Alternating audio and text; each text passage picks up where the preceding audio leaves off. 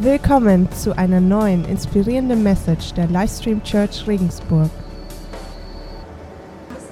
zur Bibel haben, haben wir einen Zugriff zum Gesamtkonzept Gottes mit der Menschheit. Hey Leute, das war nicht immer so.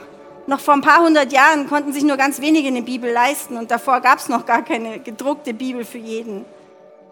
Also wir haben echt das Vorrecht, den gesamten Plan Gottes kennen zu dürfen.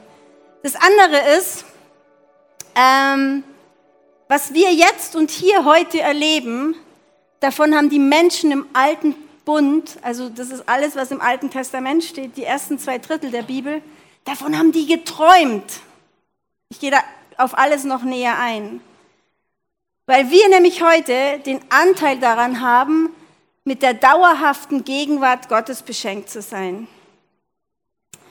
Im Endeffekt geht zur Zeit und mit uns in Erfüllung, was im Vater unser von Jesus als Gebet irgendwie vorgeschlagen wurde. Dein Reich komme. Gottes Reich ist im Hier und Jetzt gegenwärtig und verfügbar. Wir werden noch darauf eingehen, wie. Die Frage ist, ist uns das wirklich bewusst, in was für einer privilegierten Zeit wir leben? Zweite Frage ist, was machen wir draus? Und die dritte Frage, die ich mitgebracht habe, ist, ich wollte mit euch ein bisschen darauf eingehen, was das Haus Gottes ist. Wir kommen alle aus ganz verschiedenen Hintergründen. Haus Gottes, denken wir meistens an Kirche. Kirche ist vielleicht für dich Neuland. Du bist vielleicht hier und hast noch gar nicht so viel mit dem christlichen Glauben zu tun. Du fragst dich, was hat das alles so auf sich mit Jesus, mit dem Heiligen Geist, mit Gott? Aber vielleicht ist auch Kirche für dich der Ort, wo du deine sonntägliche Tradition einfach erfüllst, nämlich zum Gottesdienst zu gehen, weil du das schon immer so gemacht hast, weil du das als Kind gelernt hast und weil das einfach für dich so gehört. Weil du sagst, okay, war schon immer so, mache ich weiter so.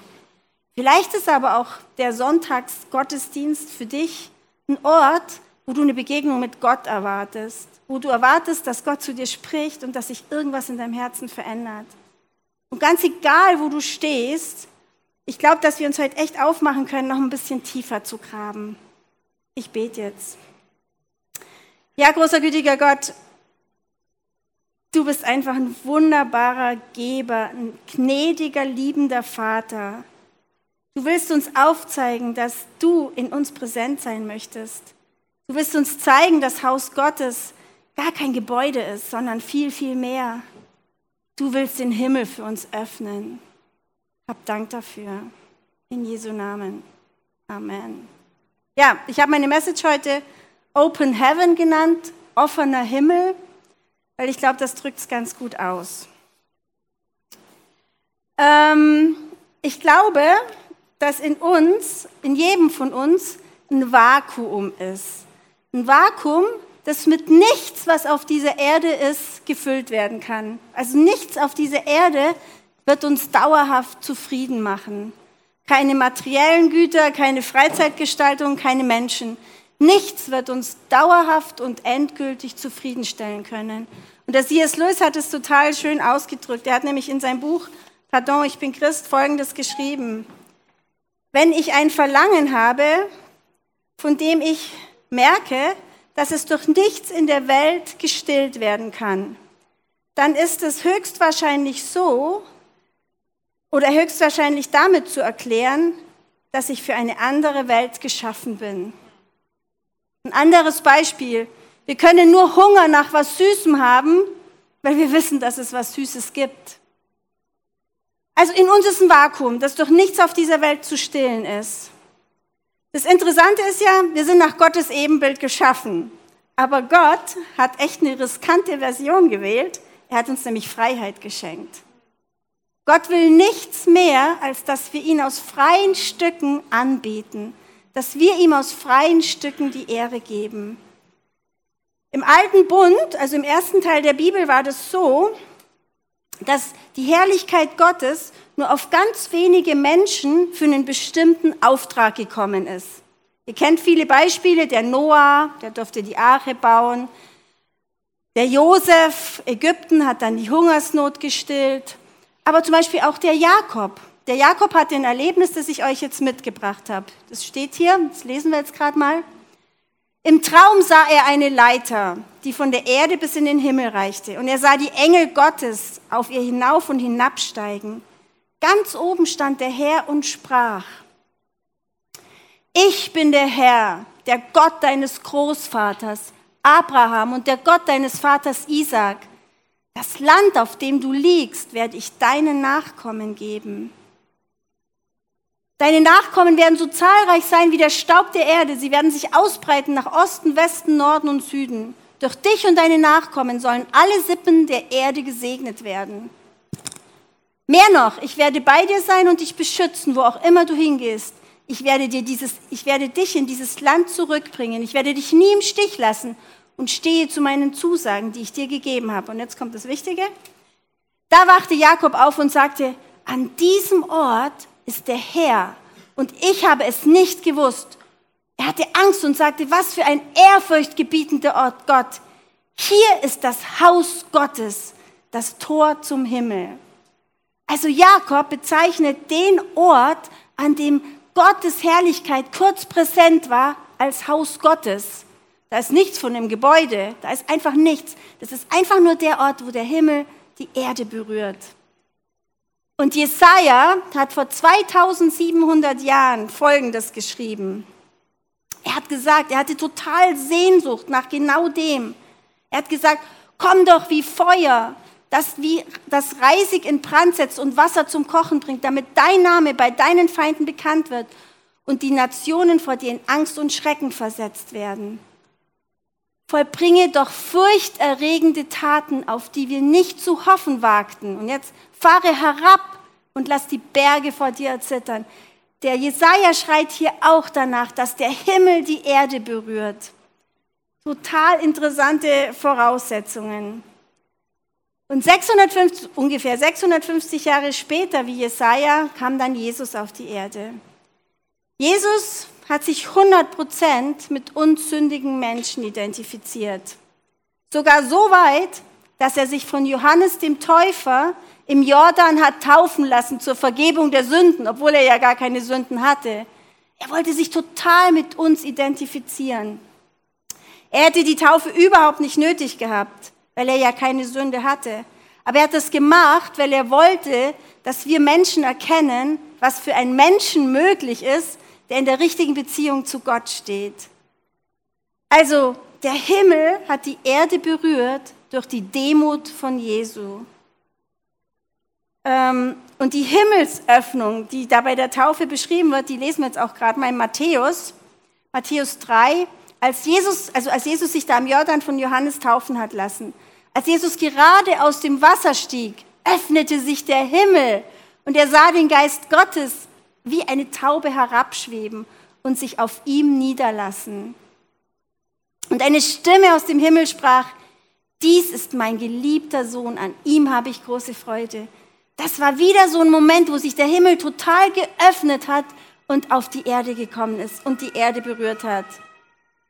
Also bei Jesu Taufe ist der Heilige Geist zum ersten Mal auf einen Menschen gekommen. Also hat der Himmel die Erde berührt. Und als Jesus dann gestorben ist, als er in Golgotha ans Kreuz gegangen ist, als er gestorben ist für uns, da ist Folgendes passiert. In der Bibel steht, die Felsen zerbarsten, der Vorhang des Tempels zerriss von oben nach unten, Tote sind aus den Gräbern auferstanden. Hey Leute, da hat wieder der Himmel die Erde berührt. Und jetzt kommt das Entscheidende. Nachdem Jesus in den Himmel aufgefahren ist, hat er gesagt, ich lasse euch, die ihr zu mir gehört, den Heiligen Geist zurück. Das heißt, der Himmel berührt die Erde in jedem von uns jetzt, weil wir mit dem Heiligen Geist erfüllt sind. Und das ist auch hier das Bild. Das ist dieser Knotenpunkt. So wie bei Jakob so ein Knotenpunkt war, wo der Himmel die Erde berührt hat, sind wir jetzt diese Knotenpunkte, das ist sehr weit unten, gell? ich weiß nicht, ob ihr das seht, sind wir jetzt diese Knotenpunkte, wo der Himmel die Erde berührt. Wir unten sind diese kleinen grünen Felder, begrenzt. Wir Menschen sind total begrenzt. Wir haben nur einen ganz begrenzten Horizont, ganz begrenzte Möglichkeiten. Aber durch uns kann jetzt als Knotenpunkt der Himmel die Erde berühren. Und wenn das passiert, dann entsteht Frucht, dann passiert was. Dann passiert an der Stelle, wo der Himmel in uns die Erde berührt, noch viel mehr um uns rum. Und das fand ich eigentlich so das Erstaunliche, dass ich mir da so zum ersten Mal so richtig bewusst gemacht habe. Wow, im Alten Testament waren das nur ganz wenige, die das erlebt haben und nur für eine bestimmte Aufgabe. Dann ist Jesus gekommen. Bei Jesus ist, hat den Heiligen Geist zum ersten Mal bekommen und jetzt hat er den uns allen gegeben. Und jetzt sind wir alle diese Knotenpunkte. Also ich fand das schon ziemlich erstaunlich. Ihr könnt jetzt zurück mal wow sagen oder sowas. ähm, natürlich, wenn sowas Gewaltiges und Großartiges passiert, ist gleich der Gegenspieler auf dem Plan. Immer wo irgendwas in Gottes Reich, was Bedeutungsvolles passiert, ist auch der Satan da, der, weil der möchte genau das verhindern. Und ich glaube, wenn Satan gewusst hätte, was für Konsequenzen Jesus sein Tod hat, dann hätte er das total versucht zu verhindern. Aber soba sobald wir in diesem Privileg stehen, aber noch nicht wirklich spüren, dass für uns der Himmel offen ist, möchte ich euch einfach ans Herz legen. Das liegt nicht am Angebot. Der Himmel ist für dich offen, wenn du zu Jesus gehörst. Es liegt vielleicht eher an deinem Denken darüber. Es liegt vielleicht eher daran, dass du noch nicht ganz angekommen bist in deiner Rolle als Königstochter oder als Königssohn, dem dieses verheißungsvolle Erbe oder der dieses verheißungsvolle Erbe zusteht. Vielleicht verharrst du noch in dieser Bettlermentalität wo du sagst, naja, das fehlt mir noch und da habe ich nicht genug und das fehlt noch. Wenn der Himmel für dich in deinem Leben noch nicht so offen ist, wie du es dir wünschst, das möchte ich einfach heute mitgeben, auch bei mir, liegt das nicht am Himmel und an dem Angebot, sondern es liegt an uns und unserem Kopf. Oder? Und in der Bibel steht, dass Satan natürlich uns total täuschen will. Satan will nämlich, dass wir Bettler bleiben. Er will nicht, dass wir in dieses Erbe eintreten. Er will uns klein halten. In der Bibel im 1. Petrus 5 steht, Satan geht rum wie ein brüllender Löwe. Und nur wenn wir wirklich stark in Gottes Wort sind, haben wir dem was entgegenzusetzen. Solange dein Leben noch von Angst beherrscht wird, stimmst du der Lüge Satans noch zu. Weil Angst, also jetzt, ich meine jetzt nicht mal kurze Angst, wenn da irgendwie, was weiß ich, irgendwas ist, was man nicht mag, ein Skorpion oder so, wir haben zum Beispiel einen Skorpion, also das ist was anderes. Aber solange du in so einer, so einer Atmosphäre der Angst dein Leben baust, das funktioniert nicht, weil Angst und Glaube passen nicht zusammen. Dann guck dir das nochmal ein bisschen näher an. Unsere Absage an Angst bedeutet nämlich auch unsere Absage an den Satan. Lasst uns das echt rauswerfen aus unserem Leben. Ähm, und Jesus hat uns sogar gesagt, er möchte unseren Geist erneuern. Er will uns helfen, dass wir da ein besseres Verständnis dafür kriegen. Und das steht in Römer 12, 2. Da steht nämlich, deshalb orientiert euch nicht am Verhalten und an den Gewohnheiten dieser Welt, sondern lasst euch von Gott durch Veränderung eurer Denkweise in neue Menschen verwandeln. Das heißt, lasst uns wirklich die Denkweise annehmen, Königskinder zu sein, total beschenkt zu sein, in diesem offenen Himmel zu leben. Da ist alles möglich. In dem Moment, wo wir diese Verbindung zum Himmel haben, ist einfach alles möglich. Ich finde das einen ganz, ganz guten Satz. Wir kämpfen nicht um den Sieg, sondern wir kämpfen im Sieg. Ich fände, wenn ihr eins mitnimmst, dann nehmt das mit.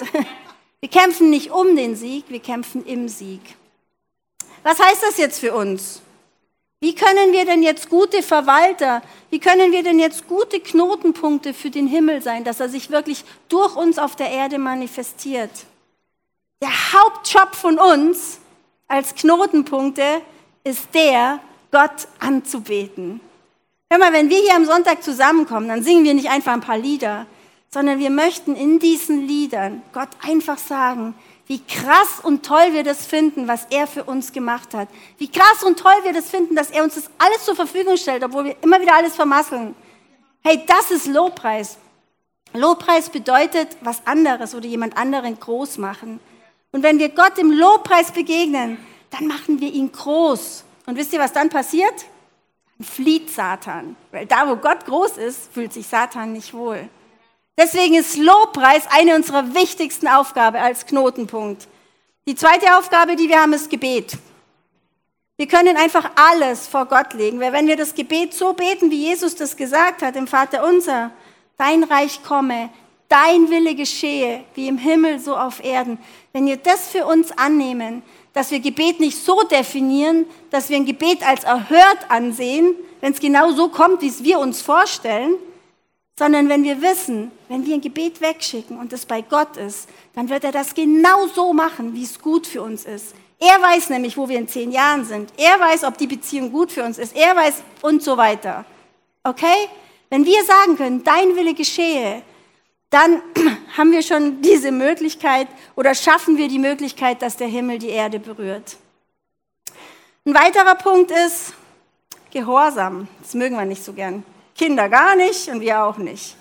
Also Gehorsam, aber ich, ich bin mir ziemlich sicher, dass Gott sein Himmelreich durch die Menschen auf der Erde manifestieren möchte, die ihm gehorsam zur Seite stehen oder zur Verfügung stehen. Gehorsam ist ein richtig großer Schlüssel. Gehorsam dem gegenüber, was Gott in seinem Wort uns als Lebenskonzept angeboten hat. Und das Letzte ist intensive Nachfolge. Wenn wir Jesus wirklich nachfolgen, bedeutet es immer ein Leben in Demut und ein Leben in Dienstbereitschaft. Weil dann wollen wir irgendwas für ihn machen. Wir wollen nicht einfach uns auf unseren Stühlen zurücksetzen, wir wollen was für ihn machen.